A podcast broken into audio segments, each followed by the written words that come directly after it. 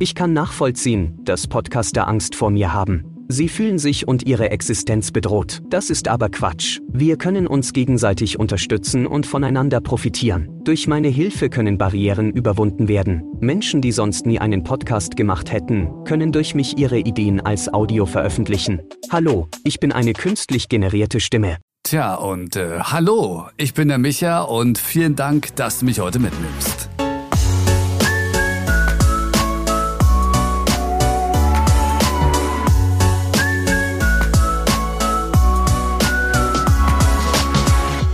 Gerade ein Audiobook und da geht es um Bitcoin. Also das Thema ist eigentlich komplett wurscht, aber dieses Audiobook hört sich so an, als würde der Sprecher komplett monoton diesen Text andauernd herunterreden und das sehr unemotional vorlesen, dass ich wirklich in Frage stelle, ob das nicht vielleicht eine computergenerierte Stimme ist. Er klingt ein bisschen flüssiger als das, was du jetzt am Anfang gehört hast, obwohl es schon, also für einen kostenlosen Dienst, der das übrigens generiert hat, finde ich, klingt es schon ziemlich gut. Aber irgendwie schlafe ich fast ein, ja. Und ich, ich möchte dieses Buch unbedingt hören, weil ich finde das Thema so interessant, ja. Bitcoin, ich will es endlich mal verstehen.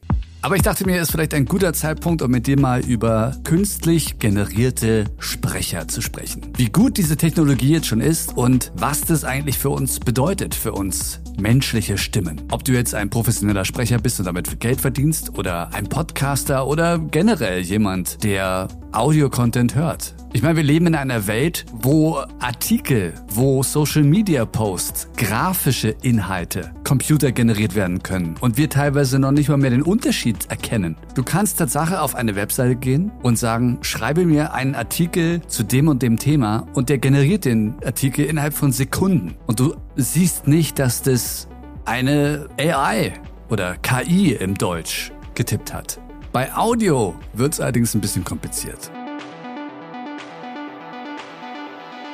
Aber erst recht diese Nuancen in der Betonung und auch die Gefühle, die man mit der Stimme übermitteln kann, das ist nicht so einfach. Aber es wird immer besser. Denn je mehr Audio wir hochladen ins Internet, umso mehr kann AI bzw. die künstliche Intelligenz davon lernen und Muster erkennen und besser werden. Es klingt so ein bisschen wie der Film Her, weiß nicht, ob du ihn kennst. Großartig. Da geht es ja auch um die künstliche Intelligenz, ja, dass die uns lernt und irgendwann sagt, ey, weißt du was, ich brauche den nicht mehr. Total Domination.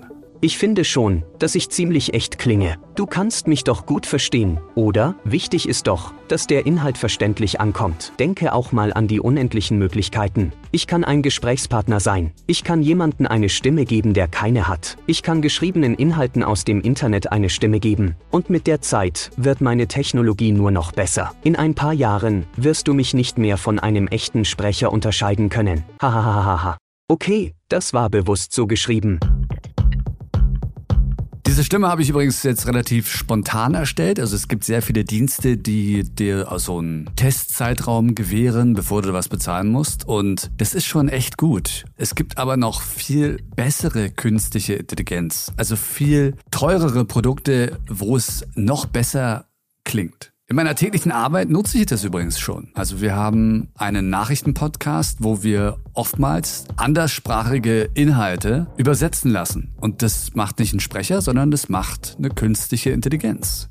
Weil es einfach preiswerter ist und schneller geht. Das ist ein täglicher Nachrichtenpodcast. Das ist übrigens The Smart 7, die deutsche Edition. Und der wird täglich generiert und das wäre ein bisschen teuer und aufwendig, wenn man andauernd für zwei Sätze einen Sprecher organisieren müsste, damit er das spricht. Und es gibt auch sehr viele Vorteile, was das angeht. Eine AI-Stimme atmet nicht. Die wird nie äh sagen. Das heißt, dieser Schnittaufwand ist schon mal weg. Natürlich fällt damit aber auch sehr viel Emotionales weg. Wenn es jetzt wirklich nur darum geht, einen Inhalt in Audio zu verwandeln und damit Leute zu erreichen, barrierefrei übrigens auch noch, dann ist es wirklich eine super Technologie. Bei YouTube wird es ja jetzt auch schon eingesetzt. Es gibt ja diverse automatisierte Kanäle, die zum Beispiel Motivationsvideos einfach mal rausschießen oder auch Nachrichtenvideos. Das geht so weit, dass nicht nur der Text und die Stimme automatisiert wird, sondern auch was zu sehen ist. Anhand des Textes wählt die künstliche Intelligenz dann das richtige Stockvideo aus. Also ein Stockvideo ne, ist wie ein Stockfoto. Das ist halt einfach ein Inhalt, der von irgendjemandem mal erstellt wurde, damit jemand anders den halt nutzen kann. Hast du garantiert schon mal gesehen bei YouTube, so ein Video. Und damit verdienen Leute wirklich Geld, weil das automatisch läuft. Die müssen ja nichts machen. Damit wird natürlich auch viel Käse gemacht, aber erst recht so für Nachrichten kann das wirklich sehr effektiv sein. Und am Ende geht es ja wirklich darum, erst recht bei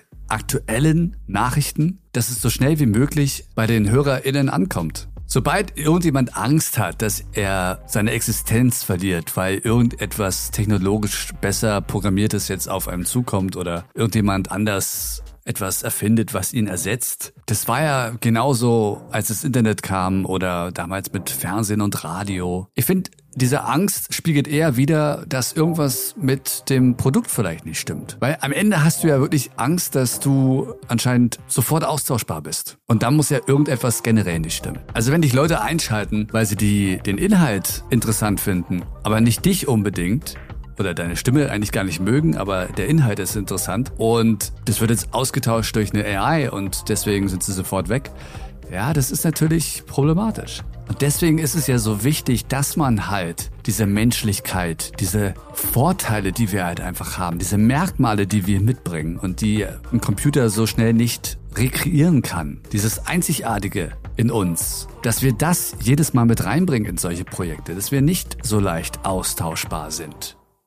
Also keine Angst haben, sondern überlegen, warum habe ich denn Angst? Und dann hingehen und das Projekt, das Konzept einfach einzigartig machen. Individuell. Ich kann mir vorstellen, dass künstlich generierte Stimmen eher kreative neue Konzepte auf den Markt bringen. Es wird nicht passieren, dass von heute auf morgen alle Podcaster, Sprecher oder Stimmen äh, durch künstliche Intelligenz ausgetauscht sind. Aber man kann sie wirklich nutzen, um sich die Arbeit ein bisschen zu erleichtern. Oder um kreativ zu werden. Erst recht, wenn es in Richtung Deepfake geht. Das ist natürlich teilweise da noch sehr gefährlich, wenn man das so nutzt, um jemanden zu schaden oder zu behaupten, dass jemand das und das gesagt hat. Aber wenn es zum Beispiel ein Comedy-Format ist, kann ich mir das sehr gut vorstellen. Es ist eine sehr spannende Technologie und am Ende des Tages interessiert mich von dir, was du davon hältst. Hörst du dir jetzt schon künstlich generierten Content an? Stört dich das? Welcher Content ist das? Oder weißt du es einfach zu schätzen, dass du weißt, dass da ein Mensch hintersteckt und zu dir spricht?